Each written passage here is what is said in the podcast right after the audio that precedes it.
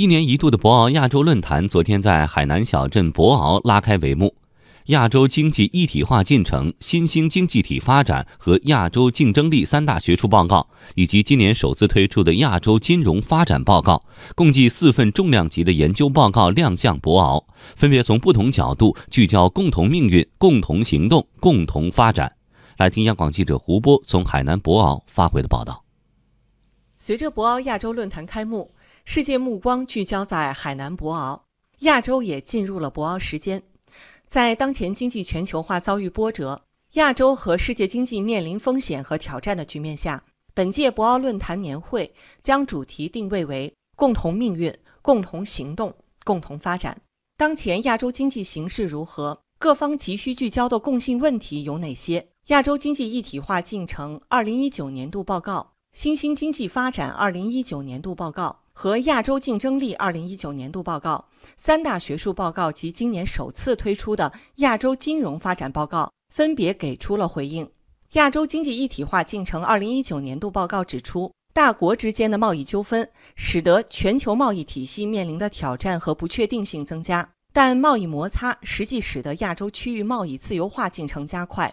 对外经济贸易大学学术委员会主任委员、国家对外开放研究院执行院长林桂军。在发布报告时表示，全球贸易体系面临分裂的危险。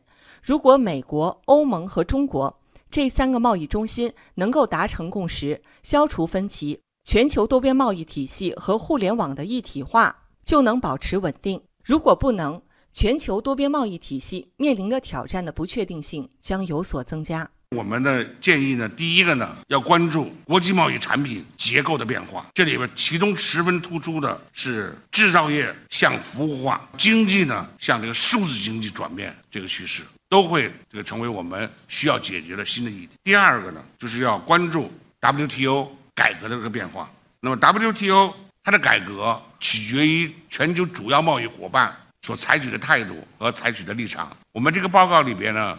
写到了当前全球的贸易投资主要受到三个贸易中心的主导，美国、欧盟和中国这三家的合作将决定着 WTO 以及全球多边体制的未来。新兴经济体发展二零一九年度报告对二十国集团中的十一个新兴市场经济体一十一的宏观经济状况和结构性问题进行了深度分析。亚洲竞争力二零一九年度报告公布了过去一年亚洲国家的综合竞争力排名。中国位居第九。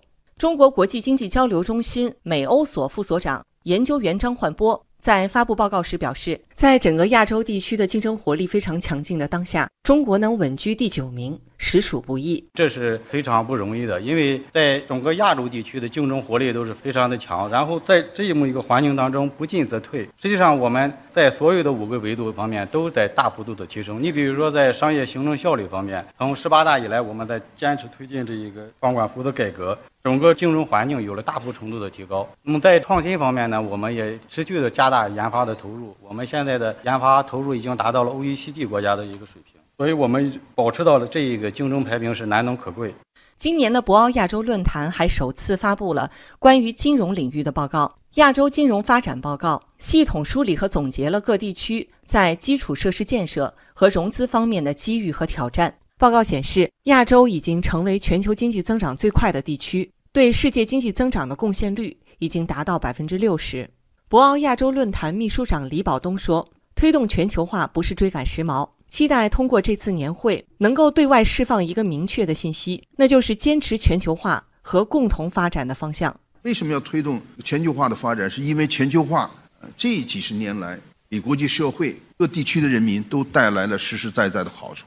它的物流、资本流、资源流、人流、信息流。”为社会经济的发展起到了一个推动的作用，所以大家的呼声啊非常的强烈。所以我们推动全球化不是追赶时髦，是因为它给人们、给国际社会带来了好处。所以我也特别的期待，通过我们这次年会，大家这个一起讨论，能够对外能够释放一个明确、明确的信息，就是要坚持走多边主义的道路，坚持全球化的方向，坚持共同发展的方向。